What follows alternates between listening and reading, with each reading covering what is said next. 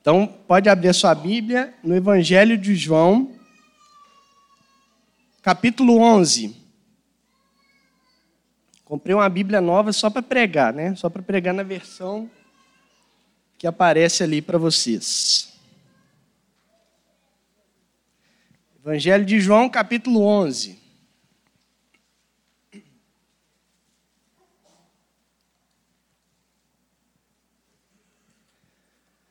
Quem achou, diz amém.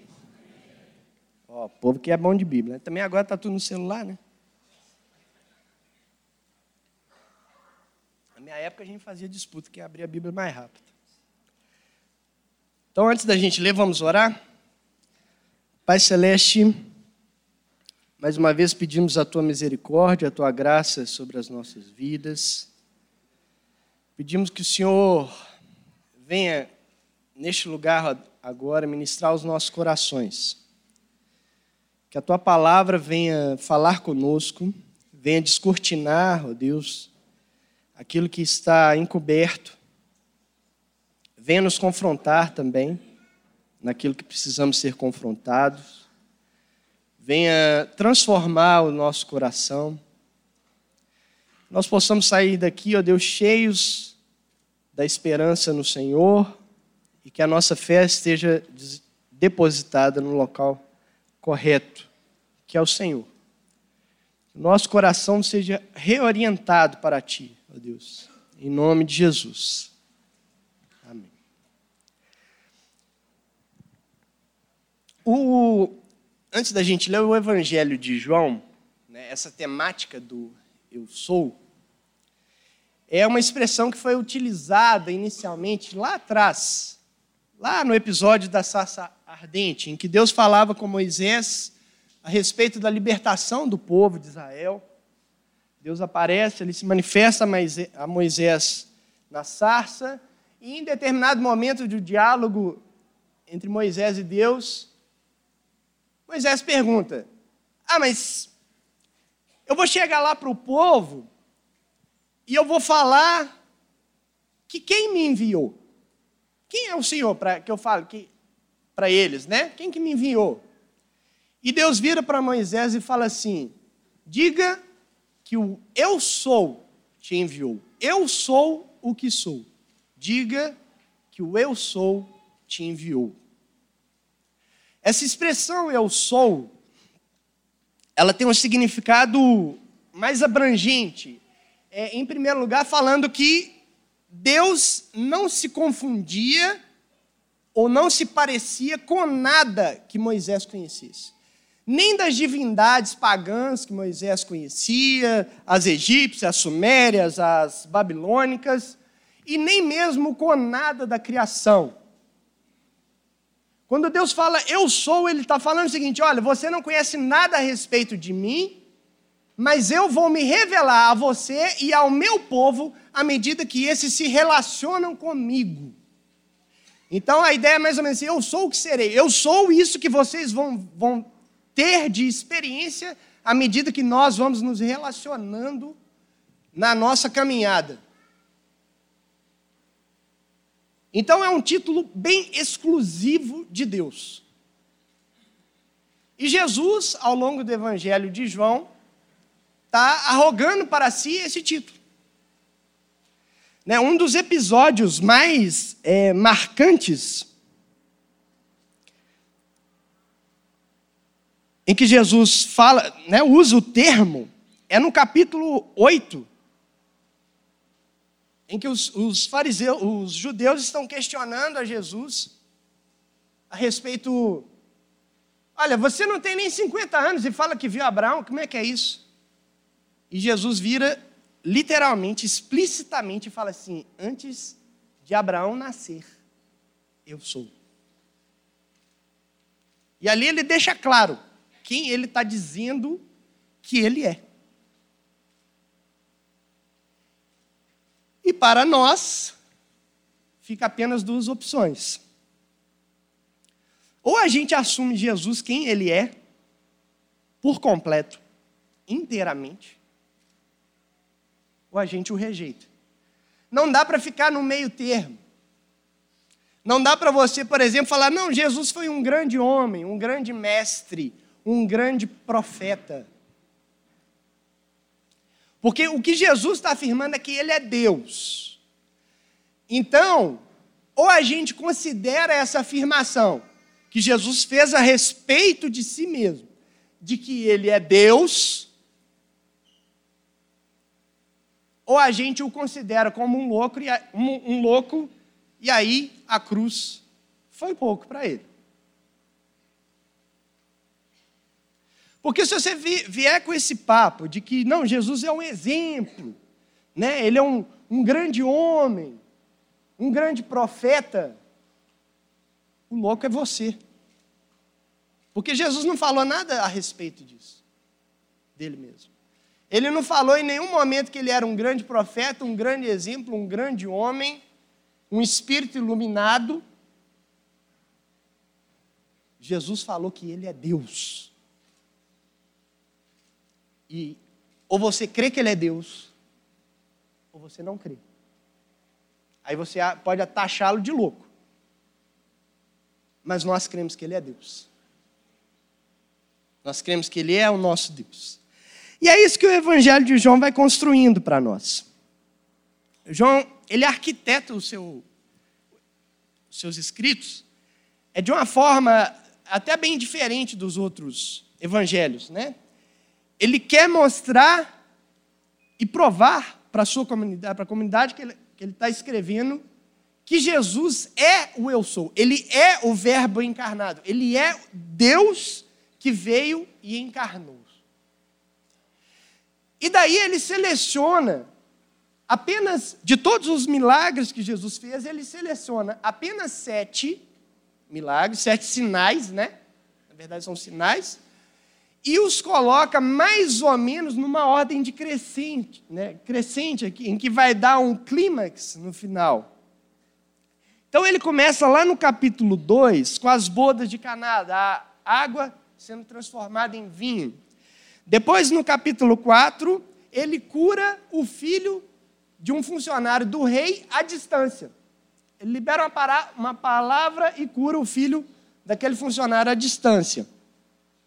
Depois, no capítulo 5, ele cura um paralítico que tinha 38 anos, que estava ali esperando ser jogado no, no, no poço lá, né?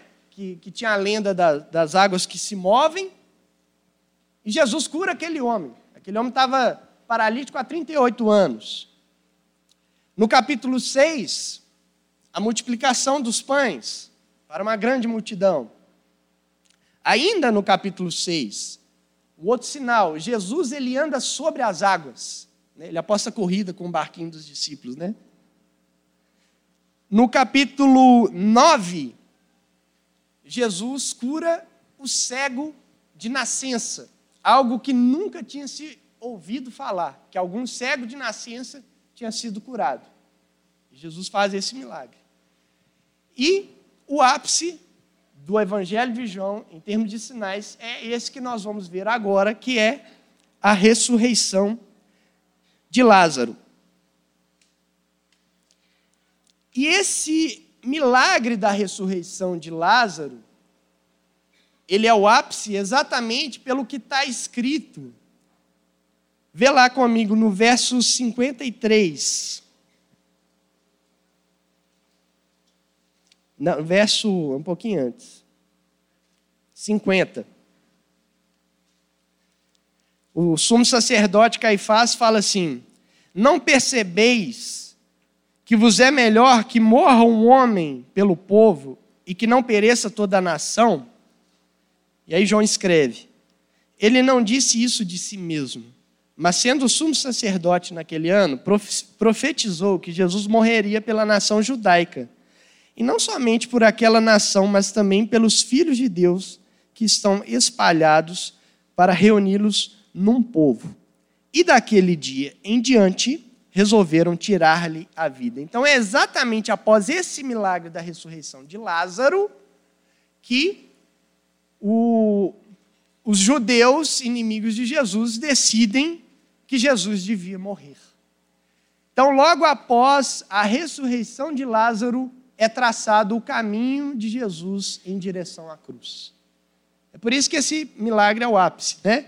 Então, nós precisamos dar uma olhadinha mais de perto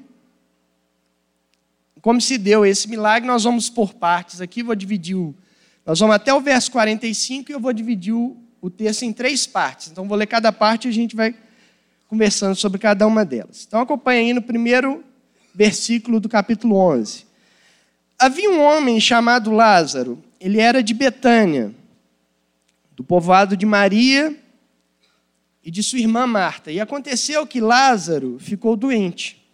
Maria, sua irmã, era a mesma que derramara perfume sobre o Senhor e lhe enxugara os pés com os cabelos. Então, as irmãs de Lázaro mandaram dizer a Jesus: Senhor, aquele a quem amas está doente. Ao ouvir isso, Jesus disse: Essa doença não acabará em morte, é para a glória de Deus, para que o Filho de Deus seja glorificado por meio dela. Jesus amava Marta, a irmã dela, e Lázaro. No entanto, quando ouviu falar que Lázaro estava doente, ficou mais dois dias onde estava. Depois disse aos seus discípulos: Vamos voltar para a Judeia. Estes disseram: Mestre, há pouco os judeus tentaram apedrejar-te, e assim mesmo vais voltar para lá? Jesus respondeu: O dia não tem doze horas. Quem anda de dia não tropeça, pois vê a luz desse mundo. Quando anda de noite, tropeça, pois nele não há luz. E depois de dizer isso, prosseguiu dizendo-lhes: Nosso amigo Lázaro adormeceu, mas vou até lá para acordá-lo. Seus discípulos responderam: Senhor, se ele dorme, vai melhorar. Jesus tinha falado de sua morte, mas os seus discípulos pensaram que ele estava falando simplesmente do sono. Então lhes disse claramente: Lázaro morreu, e para o bem de vocês estou contente por não ter estado lá para que vocês creiam. Mas vamos até ele. Então Tomé, chamado Dídimo, disse aos outros discípulos: Vamos também para morrermos com ele. Jesus estava na Pérea. E ele recebe uma mensagem a respeito da situação, né, a respeito da saúde de Lázaro. Né? É, nessa mensagem aí, a gente percebe que a amizade entre Jesus e essa família era profunda, né? era íntima. A mensagem é simplesmente: aquele a quem você ama está doente. Então, a relação entre Lázaro e sua família e, e, Jesus e os seus discípulos né, ser uma relação bastante próxima. Né? Eles se gostavam muito, eram amigos, né? era é, amizade muito profunda. E o texto deixa bem claro isso. Né, o verso 5 ele enfatiza que Jesus amava Marta, a irmã dela, que é Maria, e Lázaro. Isso está bem claro no texto. Mas tem um, um detalhe aí que é estranho, que não sou estranho. Que apesar de Jesus amar a Lázaro, amar essa família, ter essa família em autoestima, ser amigo, ele não foi imediatamente. Ele esperou. Isso para nós é esquisito. Porque se alguém que você ama vem e te solicita alguma coisa, geralmente a nossa resposta é pronta. A gente responde prontamente. E Jesus não fez isso. É quase que paradoxal, né? Falar que Deus ama uma pessoa, mas deixa ela passar por um sofrimento de doença e até mesmo de morte, como foi o caso. Né? É... Por que, que Jesus fez isso? É a pergunta que surge. Por que, que Jesus esperou aquela família passar por quatro dias de sofrimento até ele poder ir lá e resolver o problema da família? E o próprio texto responde isso para nós, né? A gente tem a resposta no texto aí, ó. Jesus ele fala, ó, essa doença não é para a morte, mas é para a glória de Deus. Para que o filho de Deus seja glorificado por meio dela. Só que ainda assim, isso na nossa cabeça é esquisito. Sabe por quê? Né, é, a gente pensa que, não, que é incompatível, né? É, é o, o Jim Carrey, naquele filme Todo Poderoso, quando ele se revolta contra Deus, ele vira para Deus e fala assim: O Senhor é uma grande criança com uma lupa e nós somos as suas formiguinhas e você vem e fica nos queimando. A sensação, talvez ninguém assuma isso né, prontamente, porque isso é escandaloso, achar que Deus. Pô, Deus, o senhor está né, pisando na bola aí conosco. É, a gente fica, né, entre nós, fica meio assim de esconder, de escancarar o que se passa no nosso coração.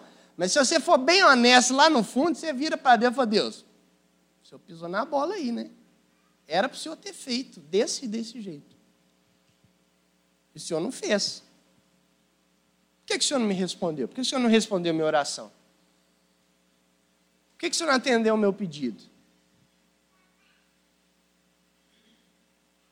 A gente pensa assim, gente. Se a gente for honesto, a gente pensa assim. E por que, que a gente pensa nisso? Porque nós temos na nossa mente, na nossa cultura, enraizado dois pensamentos que entraram e alastraram e conduzem as nossas vidas. O primeiro deles é o humanismo lá, desde lá do século XIV, que tirou Deus do centro da história, da, do, do centro de importância da história e colocou o homem. O homem é o centro da história agora. Nós somos mais importantes nessa história. E para piorar a situação, esse tipo de pensamento tomou uma forma teológica que adentrou até as nossas raízes, que é a chamada teologia da prosperidade. A maioria de nós aqui, de tanto tempo que a gente vi, frequenta aqui a igreja, sabe e não considera a teologia da, da prosperidade como algo benéfico. Mas nas raízes e nos nossos pensamentos está aí. Uma coisa é você não considerar aqui na sua mente que esse negócio é errado, que esse negócio tira Deus do governo, tira Deus do centro. Mas aqui dentro do seu coração, está aí esse negócio. E aí a gente não consegue li lidar com a soberania de Deus por causa disso. Porque Deus é um ser livre, soberano, que tem uma vontade, um plano, um projeto, e ele age conforme a sua vontade, seu plano e projeto, e que muitas vezes vai ao encontro da nossa própria vontade. E aí a gente se perde nessa equação. Porque a soberania dele, muitas vezes, vai ser contrário àquilo que a gente quer e deseja. E aí, muitas vezes, também vem, por causa disso, crise de fé. Por quê? Porque isso aí cria, no nosso meio, filhinhos do Papai do Céu, que pede tudo para Deus e precisa ser atendido ali na hora, senão faz pirracinha gospel.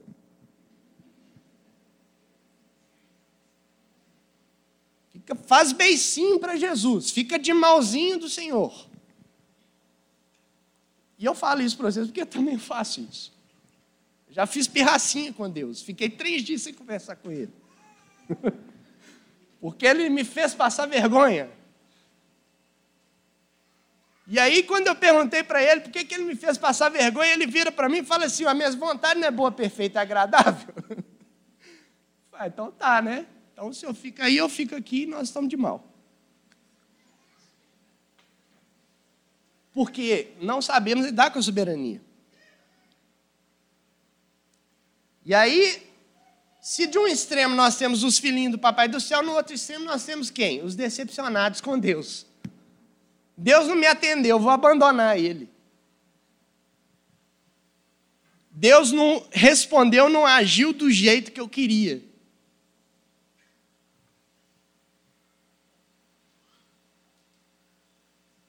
Deus não fez, não atendeu aquele pedido de oração que eu fiz. Então, se ele não me atende, ele não serve para nada, porque afinal de contas você acha uma lâmpada, uma lâmpada mágica. Você esfrega, parece um gênio, você faz um pedido, o gênio não te atende, o que você faz? Está demitido, xará. Não serve para nada. Que gênio é esse da lâmpada que não atende os meus desejos? Mas é assim que a gente trata Deus. A gente esfrega a Bíblia, né? E aí a gente lida com Deus dessa forma.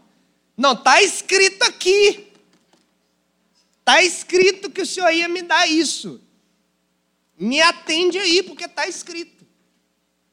Aí ele não te atende. Aí você joga fora. Aí, quem que se torna o eu sou? Nós. Nós nos tornamos eu sou e Deus o serve. Agora, aqui eu estou fazendo caricaturas. Mas pensa em situações mais sérias, como doença, sofrimento e a morte. O princípio é o mesmo. E se Deus não atende? Você vai lá, ora por aquele ente querido, para Deus o tirar da cama, o cara vai e morre no outro dia. Como é que você fica?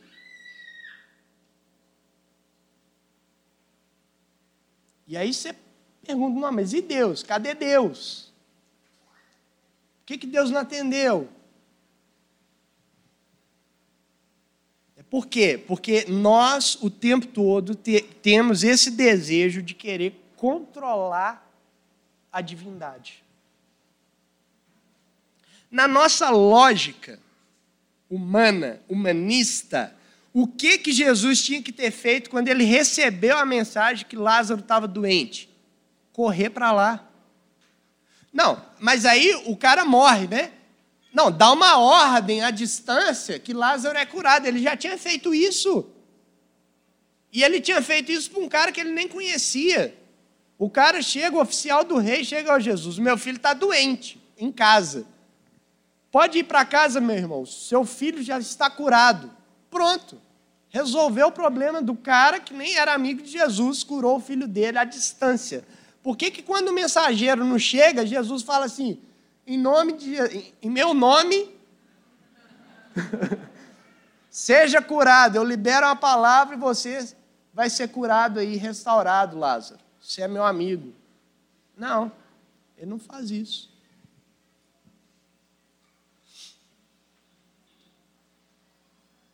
É difícil lidar com soberania. Mas uma coisa que a gente precisa entender bem é que Deus não se atrasa e não falha. Mas também não significa que ele vai dar a resposta que você quer, do seu jeito, na hora que você quer, conforme a sua vontade. Soberania é isso. É que Deus faz tudo certo, na hora certa, do jeito certo, independente de se você concorde ou não. Independente da sua concordância, ele age, faz e atua e continua sendo bom. Para a gente digerir isso é difícil. Porque isso vai contra aquilo que mais impera nas nossas vidas, que é a nossa própria vontade. Na verdade, a única vontade soberana que a gente queria que tivesse foi a nossa. Que a gente controlaria o mundo. Né? Então, existe uma sabedoria por trás dessa aparente arbitrariedade do mundo. Estou citando John Piper aqui. Só que está oculto aos nossos olhos. Por que, que coisas desse tipo, especialmente do sofrimento, da morte, da tragédia, acontecem? Muitas vezes a nossa resposta é: não sei. E responder não sei é se sujeitar à soberania divina. E quando você responde, não sei, sem se revoltar, e tendo a convicção, permanecendo na convicção que Deus permanece bom, que Deus continua bom, é que você de fato está entendendo o que significa relacionar-se com o Deus soberano.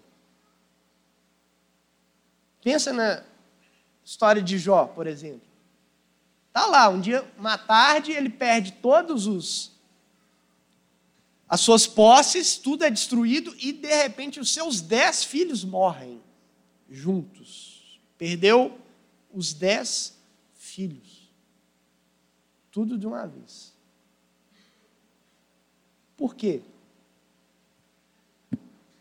Não sei.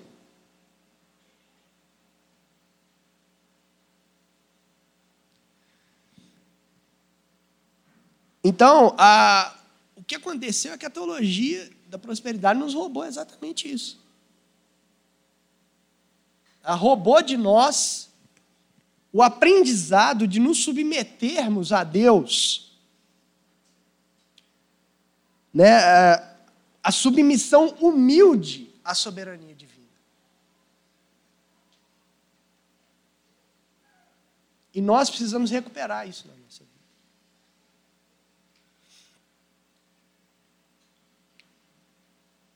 Tem uma mulher, teve uma mulher na história chamada Sarah Edwards.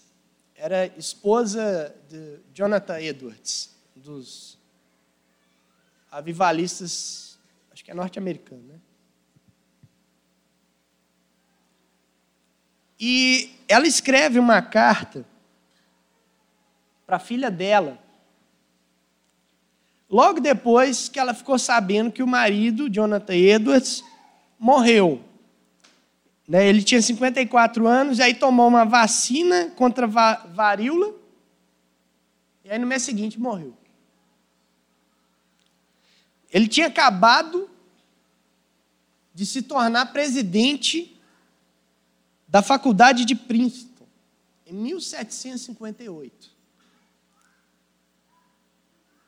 E ela perdeu o marido seis meses depois de ter perdido o genro.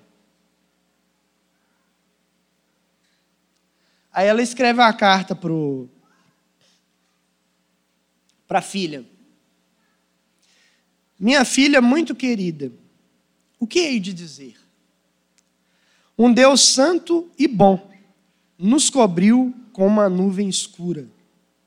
Ó oh, que possamos beijar a vara que nos açoita, e que possamos colocar nossas mãos sobre a boca, para não blasfemar, né? O Senhor fez isso. Ele me fez adorar a sua bondade, pois permitiu que nós tivéssemos seu Pai por tanto tempo. O meu Deus vive e ele é dono do meu coração. Ó, oh, que legado meu marido nos deixou. Somos todos submissos a Deus. Sua mãe carinhosa, Sara Edwards. Gente, para a gente ser igual essa mulher aqui, a gente tem que ser muito crente, né? Para ter um coração assim, ah, perdeu o genro, aí logo em seguida perde o marido. Ainda fala que Deus é bom e que se Deus está me açoitando, eu vou beijar a vara dele que, me, que me açoita. Você tem que ser muito crente. Né? Então,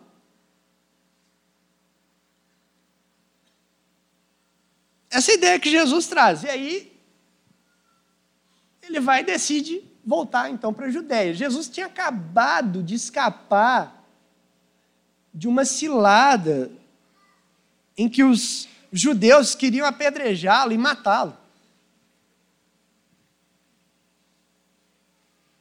E aí os discípulos ficam tudo doidos. Jesus, onde o senhor está com a cabeça? O senhor quer voltar lá para a Judéia, mas o pessoal lá quer matar o senhor.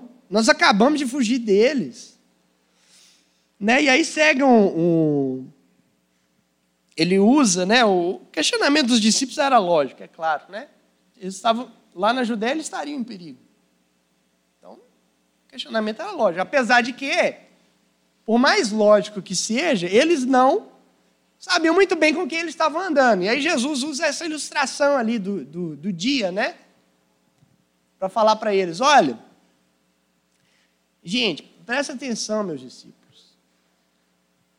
Enquanto o meu pai tiver propósito, tiver tempo, né, tiver coisas para que eu realize, nós vamos andar tranquilamente.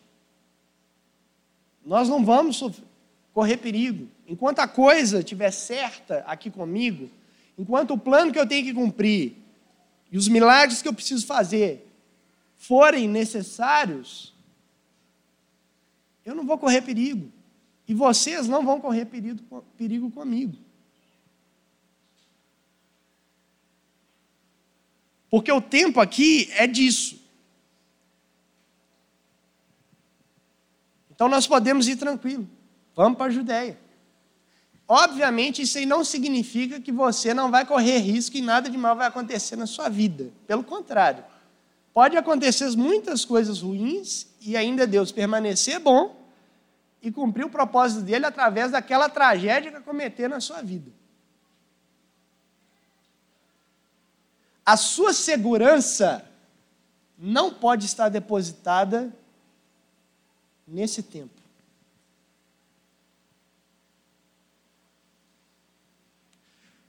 Pensa em Tomé, na fala de Tomé. A gente acha que Tomé é um cara né, muito incrédulo, muito duvidoso, né, muito inconstante. Mas a fala de, dele é extremamente corajosa. Ele pode ter titubeado lá na frente, mas aqui ele vira e fala assim: Ah, nós vamos para a Judéia? É. Ah, se for para a gente morrer com o mestre, vamos lá. Se é para a gente ir para a Judéia e morrer todo mundo junto, vamos lá. É isso. Ponto final. É o cara aí que a gente taxa né, de incrédulo. É o cara que virou e falou assim: se é para todo mundo morrer junto, estamos juntos, Jesus.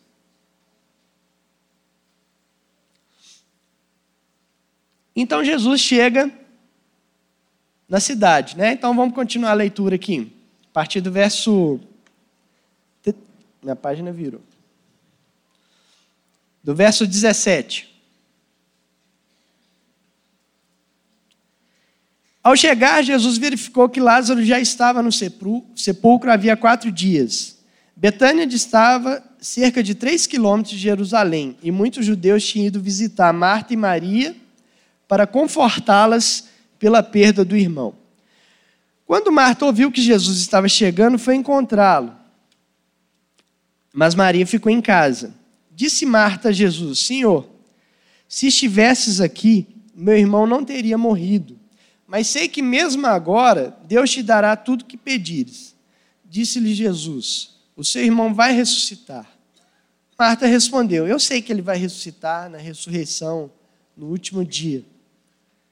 Disse-lhe Jesus: Eu sou a ressurreição e a vida. Aquele que crê em mim, ainda que morra, viverá. E quem vive e crê em mim, não morrerá eternamente. Você crê nisso? Ela respondeu: Sim, Senhor. Eu tenho crido que tu és o Cristo, o Filho de Deus, que devia vir ao mundo. Até aqui. Então, só para a gente organizar melhor, essa dinâmica dos quatro dias né, da, da, da morte de Lázaro, pensa sempre considerando um dia de viagem, né, de, de onde Jesus estava, que era a Pérea, até Betânia. Betânia ficava só a 3 quilômetros de Jerusalém, mas ficava a distância de mais ou menos um dia de viagem da onde Jesus estava. Então, no primeiro dia, o mensageiro vai atrás de Jesus. Provavelmente Lázaro já morre nesse dia nesse dia mesmo. No segundo dia, o mensageiro volta para Betânia. No terceiro dia, Jesus espera, ainda fica por lá. Né? Então, Jesus ficou os dois dias.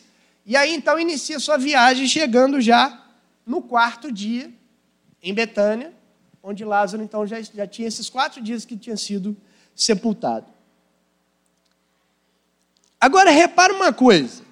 A fé de Marta ela é muito parecida com a nossa. Né? A oscilação que a fé de Marta tem é muito semelhante à nossa. Ela chega para Jesus, né, não com uma crítica, mas com, mais como uma fragilidade né, da sua própria fé, e fala assim: Jesus, ai, se o senhor tivesse aqui, meu irmão não tinha morrido. Se o Senhor tivesse aqui, eu tenho certeza, ele não tinha morrido.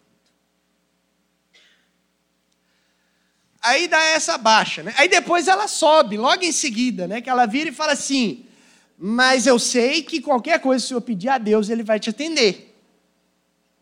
Ela sobe. Aí Jesus fala com ela assim: Não, seu irmão vai ressuscitar. Aí ela baixa de novo. Por quê? Ah, é. Tem esse negócio, né? De ressurreição. Tem esse trem, né? De que ele vai ressuscitar lá, né? No último dia. É, verdade. Valeu, Jesus.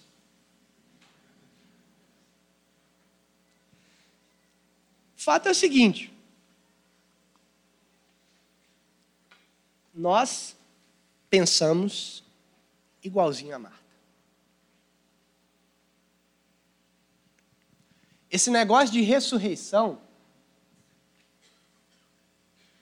é um trem que a gente acredita que vai acontecer um dia desses aí. É, sabe aquele negócio que vai acontecer ali? Que Jesus vai voltar e que não sei o quê, Pois é. A gente acredita nesse trem aí. É isso. Legal. Falou, Jesus? A gente lida com isso, com a ressurreição, dessa forma. Sabe por quê? Porque isso não faz a menor diferença nas nossas vidas. Ninguém fica assim, namorando o dia da ressurreição. Porque é um negócio distante, né? Que vai acontecer aí e tal. Porque se isso fizesse diferença na nossa vida, a gente virava esse mundo de cabeça para baixo, igual, igual os apóstolos fizeram. Sabe por que, que os apóstolos enfrentaram a morte da forma como enfrentaram?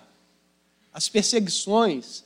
Sabe por que, que os apóstolos chegavam diante do sinédrio e falavam: olha, vocês estão proibidos de pregar a respeito de Jesus? E eles viram para aqueles homens ali que poderiam matá-los e fala: importa mais obedecer a Deus que os homens.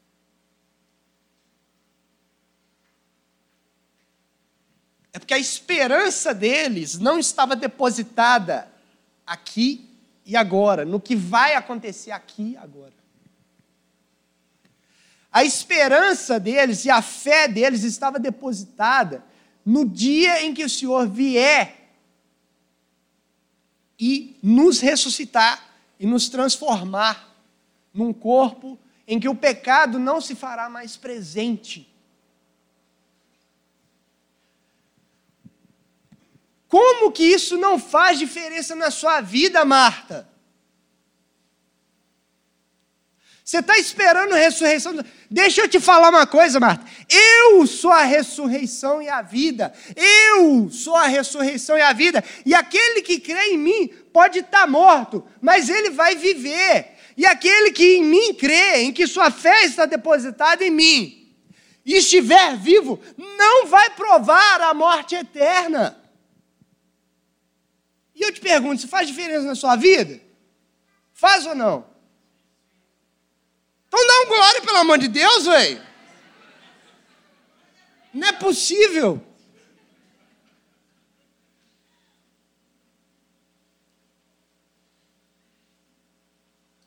Isso aí não contagia o nosso coração, não aquece o nosso coração, não faz o nosso coração. É por isso que nós ficamos assim, ó, parado. A gente não se move. Aí a gente não faz diferença na vida das pessoas. E, a nossa, e na nossa vida, quando eu falo fazer diferente, não estou falando de fazer coisa grandiosa, não. Estou falando de você ser um bom cristão. De Jesus ser refletido na sua vida. Mas por quê? Porque a gente trata a ressurreição como um trem lá na frente.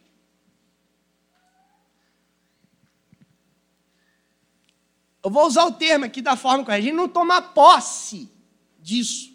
Porque tomar posse é o quê? Você internalizar isso na sua vida e você viver a partir disso. Mas a gente não se move a partir disso. Aí a gente pega esse texto aqui da ressurreição de Lázaro, com o que, que a gente está preocupado? A gente está preocupado se Jesus vai ressuscitar Lázaro ou não. A gente não está preocupado com, em saber quem Jesus é. Ele é a ressurreição e a vida. O texto podia acabar aqui, já estava tudo resolvido. Não, a gente quer saber se ele vai lá ressuscitar Lázaro ou não. Porque se ele vai ressuscitar Lázaro, ele pode ressuscitar meu parente, ele pode tirar meu parente da cama, ele pode resolver os meus problemas aqui, ó. Nesse momento. A gente só preocupa com o momento. Aí a gente está preso aqui no momento.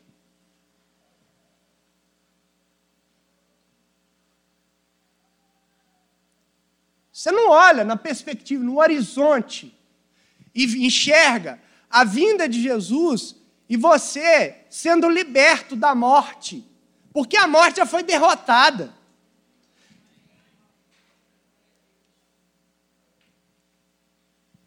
Coríntios 15 fala: o último inimigo a ser derrotado é a morte. A morte já foi derrotada na cruz, na ressurreição.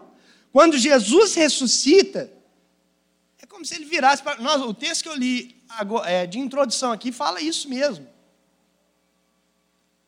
Quando ele ressuscita, ele tomou o poder daquele que usava a morte para nos amedrontar, que é o diabo. Hebreus capítulo 2. Quando Jesus ressuscita, ele, ele fala assim: morte, o seu poder acabou. Acabou aqui em mim.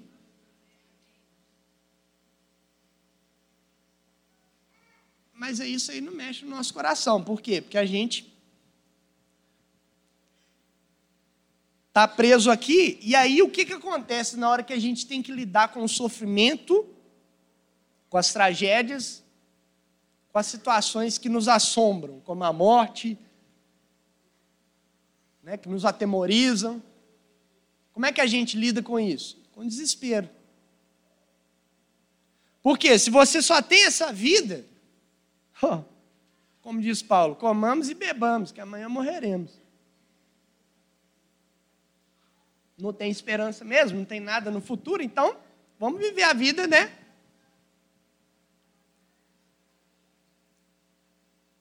Mas se há esperança, se há ressurreição, se há perspectiva, o nosso sofrimento a forma como, é, como a gente lida com o sofrimento tem também que ser transformada. E aí o que, que a gente faz com o sofrimento?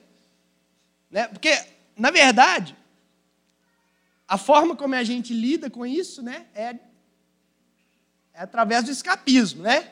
Aí a gente usa aquela expressão, Senhor Jesus, volta logo, que eu não aguento mais essa terra. Né? Mas você não quer ir estar tá com ele, você só quer escapar do, do, do sofrimento aqui. Nós, Jesus, volta logo, porque esse mundo aqui está ruim, né? Você só quer escapar.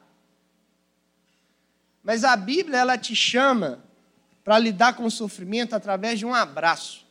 Você abraça o sofrimento. Não é masoquismo, não. Abraçar o sofrimento é o quê? É você passar pelo sofrimento, tendo em perspectiva a esperança. O que, que isso significa? É aquele versículo. O choro pode durar uma noite, mas a alegria vem pela manhã.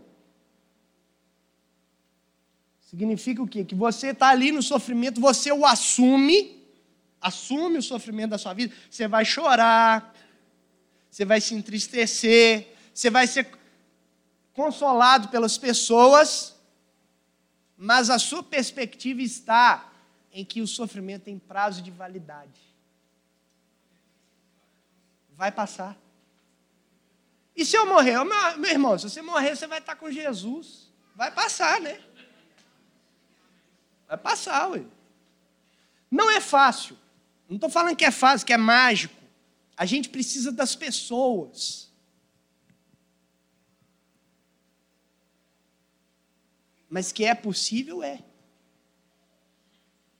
Porque cristãos já fazem isso, hoje fazem em, em situações de perseguição, estão lá sofrendo, passando maus bocados e vencendo. Para nós aqui do nosso lado é mais simples, né? É por isso que a gente fica mais acomodado. Mas nós precisamos resgatar essa ideia e saber lidar com o sofrimento. Teve um, uns meses atrás, em novembro, que meu filho ficou doente. Ele pegou uma virose. Depois de eu ter, de ele ter passado um bom período doente em outubro, ele de novo pegou uma virose. Nessa mesma época, o filho da Mariana aqui, dona Deleve, pegou escarlatina. O filho do Felipe estava no CTI. O filho da Miriam estava com uma alergia. Eu até encontrei com o Fausto, esposo da Miriam, no hospital, pra vocês terem uma ideia. Então, assim, muita gente próxima de mim com um filho doente. E aí eu fiz uma, uma oração a Deus, perguntando ele assim: Ô Senhor, por que, que o Senhor está nos açoitando? Aí quando é a gente atrevido desse jeito, né? Deus responde na lata também, né? É porque vocês precisam aprender a amar a vida que é verdadeira vida. Aí pronto, aí fica essa. A gente precisa amar a eternidade. Aí eu fiquei o dia inteiro pensando naquilo ali. Precisa amar a eternidade. Poxa, mas se eu ficar, se eu toda vez no sofrimento eu tiver que pensar lá, eu não vou estar sendo induzido a pensar de maneira escapista, né? Jesus volta logo porque eu quero sair logo desse sofrimento, então me leva logo porque eu não quero sofrer mais.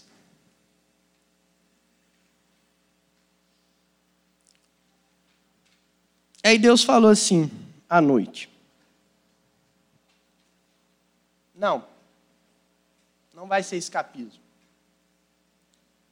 Porque quando você ama a vida, que é verdadeira vida, você vai aprender a amar esta vida da maneira correta, sem desespero, sem se desesperar. As coisas vão vir, vão acontecer, você vai passar, vai aprender a lidar. Mas não vai se perder, não vai se desesperar no processo.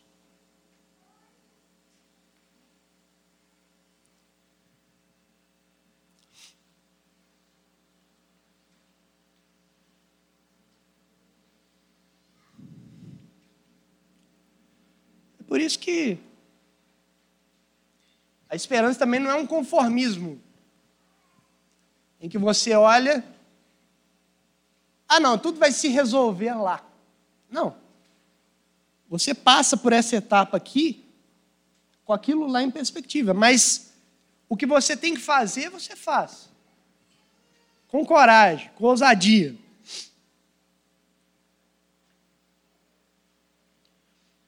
E aí, para a gente terminar, o último trecho. Né? A Marta cria nisso tudo aqui que eu falei, porque ela afirma: não, eu sei que o Senhor é o Filho de Deus. E aí segue o texto, a partir do verso 28. Depois de dizer isso, foi para casa e chamou a parte Maria e disse: O mestre está aqui e está chamando por você. Ao ouvir isso, Maria levantou-se depressa e foi ao encontro dele. Jesus ainda não tinha entrado no povoado, mas estava no lugar onde Marta o encontrara. Quando notaram, né, isso é, os judeus, quando notaram que ela se levantou depressa e saiu, os judeus que a estavam confortando em casa seguiram-na, supondo que ela ia ao sepulcro para ali chorar. Chegando ao lugar onde Jesus estava e vendo, Maria prostrou-se aos seus pés e disse: Senhor, se estivesses aqui, o meu irmão não teria morrido. Ao ver chorando, Maria e os judeus que acompanhavam, Jesus agitou-se no espírito e perturbou-se. Onde o colocaram? perguntou ele. Vem ver, Senhor, responderam eles. Jesus chorou. Então os judeus disseram: Vejam como ele o amava. Mas alguns deles disseram: Ele que abriu os olhos do cego não poderia ter impedido que esse homem morresse? Jesus, outra vez, profundamente comovido, foi até o sepulcro. Era uma gruta com uma pedra colocada à entrada. Tirem a pedra, disse ele.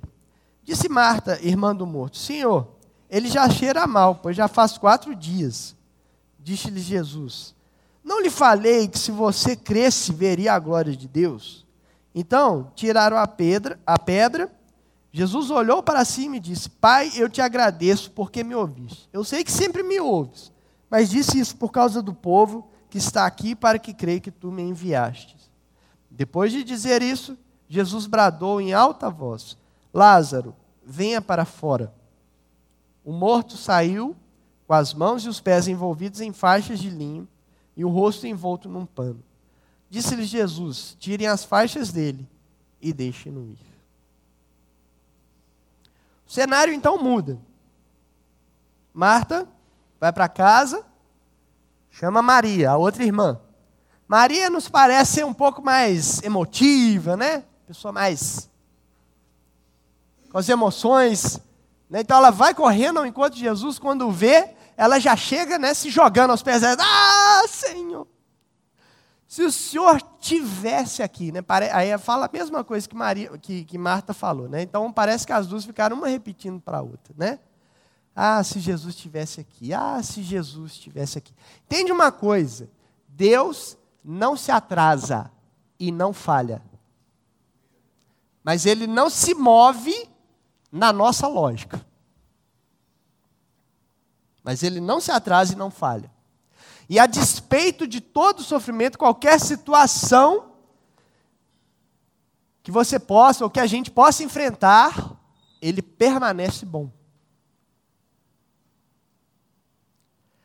Mas é notório que a reação de Jesus ali nos ensina algo empatia. Jesus, ele não se indignou, né? Apesar, o termo aqui usado três vezes é muito forte, é um termo forte no grego, né? que dá sensação de indignação. Mas ele não se indignou contra as pessoas que estavam ali chorando e sofrendo.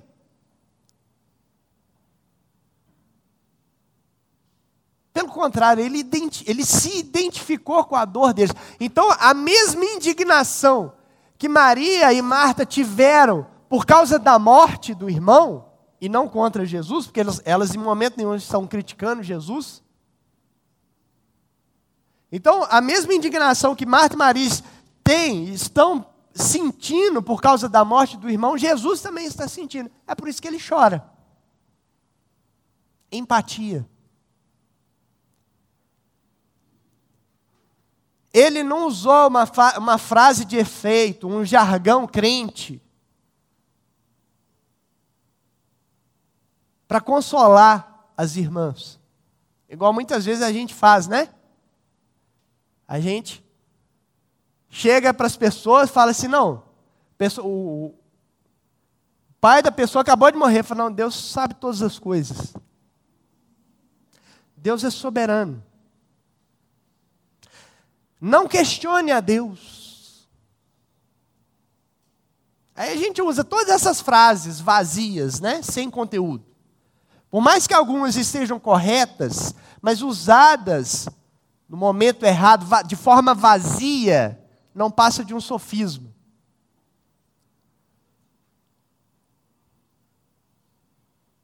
Então, Se você chega numa situação de calamidade, de dor, de sofrimento alheio, de tragédia de uma pessoa, você não tem nada para falar, não fale. Fique calado. Estende o seu abraço. Ofereça seu ombro. Chora junto. Aí a pessoa começar a te questionar, se você não souber, diga, não sei. Temos que perguntar a Deus. Por que que levou? Por que que morreu? Por que, que... Não sei.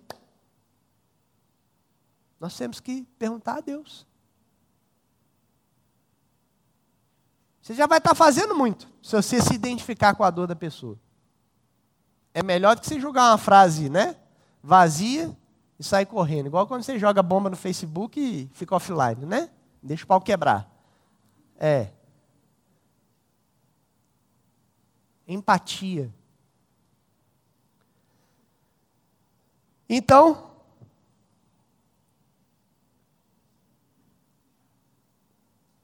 porque essa questão da empatia, senão vai ser, a gente vai virar igual esses judeus aqui, que vê lá Jesus chorando e fala, ai, uns até falam, olha, ele amava a família. É, mas ele bem que podia estar aqui, né?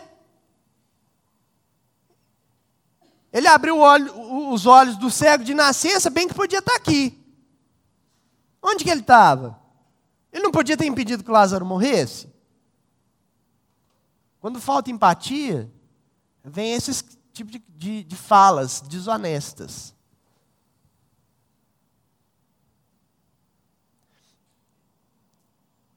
Então Jesus se encaminha para o sepulcro, pede para a pedra ser removida, e ele faz uma oração olha para o céu e fala: Pai, obrigado porque o Senhor me atendeu. Aliás, o Senhor sempre me atende. Mas o Senhor me atendeu e eu estou falando isso por causa das pessoas, para que elas creiam. Então ele dá uma ordem: Lázaro, venha para fora. Alguns autores, é, talvez no seu exagero e deslumbre, né, numa, de uma forma hiperbólica na interpretação desse texto, dizem que se Jesus não tivesse falado Lázaro, só tivesse falado vem para fora, o cemitério todo ia levantar.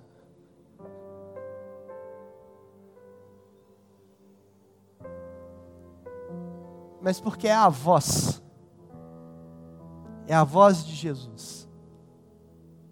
É a voz do Todo-Poderoso. A Maria, ainda antes de Jesus fazer isso, ainda intervém, né? Falou: Jesus, tem quatro dias, cara. Nós estamos no deserto, o cara está mais que decomposto. Já cheira mal. O senhor vai mandar abrir o túmulo dele?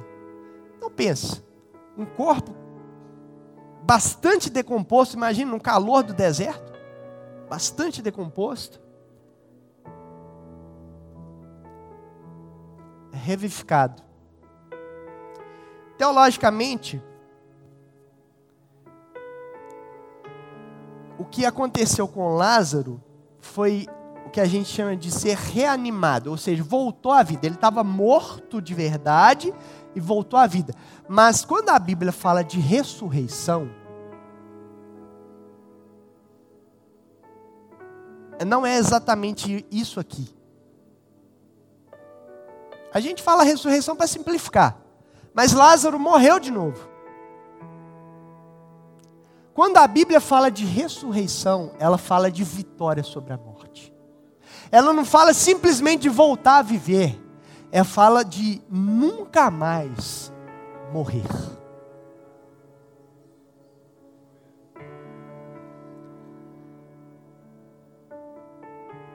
Todo milagre é um apontamento para Cristo. Os milagres de Jesus não são aleatórios. Deus não faz milagres aleatórios. Toda cura, toda ressurreição,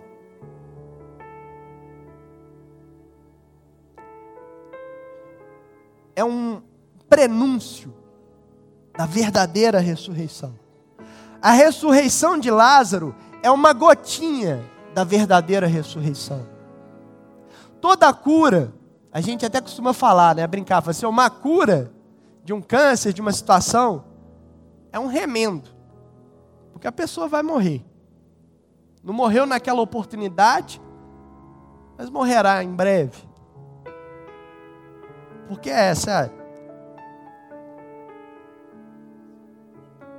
Não era para acontecer isso? A morte é uma intrusa na existência, como diz Paulo em Romanos capítulo 5. A morte só entrou por causa do pecado, o sofrimento só entrou por causa do pecado. Então toda cura é um remendo.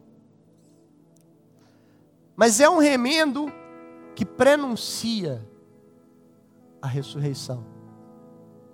Talvez aqui a gente questione, ah, mas por que, que não tem mais milagres desse nível? Por que, que a gente não vê tantas coisas assim? É porque Deus não faz show. Deus trabalha com apontamento. Aquilo que vai apontar, engrandecer o nome de Jesus, edificar a sua igreja,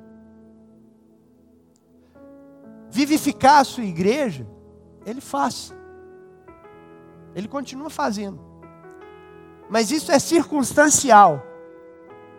Por exemplo, nas igrejas em alta perseguição, especialmente as da África, em que há de fato bruxaria, poder das trevas mesmo, Lá acontece. Lá acontece esse tipo de milagre. Mas aqui, outros tipos de milagres são necessários, porque estamos numa sociedade cristianizada, intelectual. E os tipos de milagres que são necessários na nossa sociedade são outros. É de um ateu ser convencido de que Deus existe e que o ama. É de um cara que ama o pecado, que não quer largar o pecado de, de jeito nenhum, ser liberto pelo poder de Jesus. E se voltar para Ele.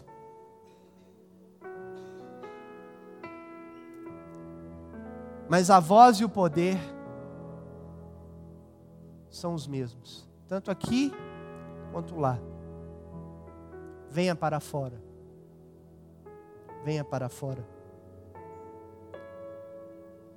Vamos ficar em pé. Você já recebeu os elementos para a ceia.